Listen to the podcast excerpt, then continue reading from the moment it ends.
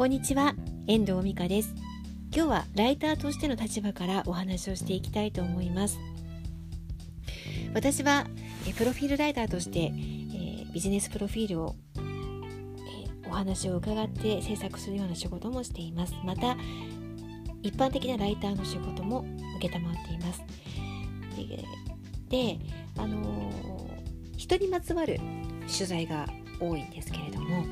この人にまつわる取材で今一番今というか一番大事にしていることというのはその人の立場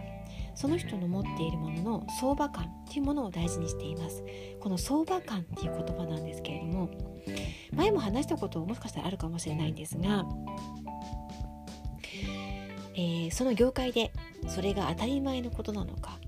それとも画期的なことなのか珍しいことなのか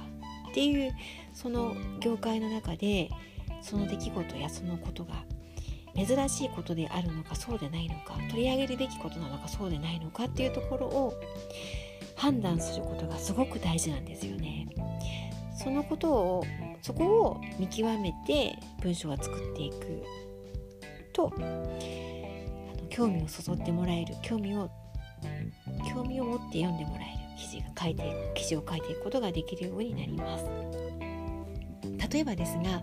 私が先日取材をしました北見のある車屋さんの話なんですけれども私車屋さんのあのディーラーさんのねあのことってあまりよくわからないんですよ。車もそんなに別に特別好きっていうわけでもないしあの、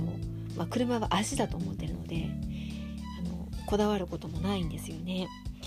なので詳しくないこの私が車屋さんのことを書いていくどんな人がその文章を読んでいくのかっていうところを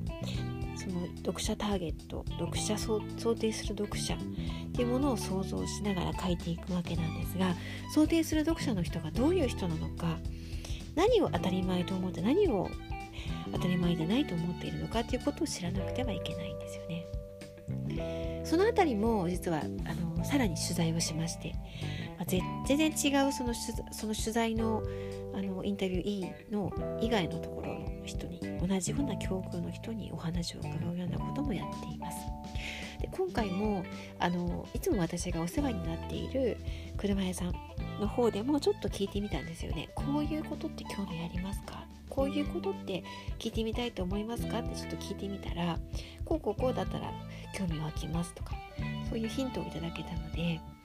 相場感選び相場感を見つけておくということは非常に文章を作っていく上で大事なことだと思っているのであの皆さんもご自分の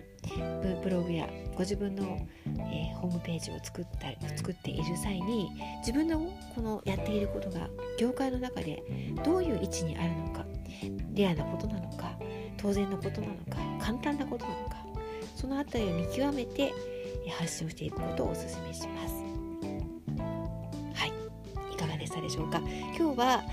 文章の文章を書くときに考えていかなければいけない相場感の話をお伝えしました。ではまたこういう文章に関する話もしていけたらいいなと思っているので是非その時はまたお付き合いください。では最後までお聴きいただきましてありがとうございました。また聞いてくださいね。ではまた。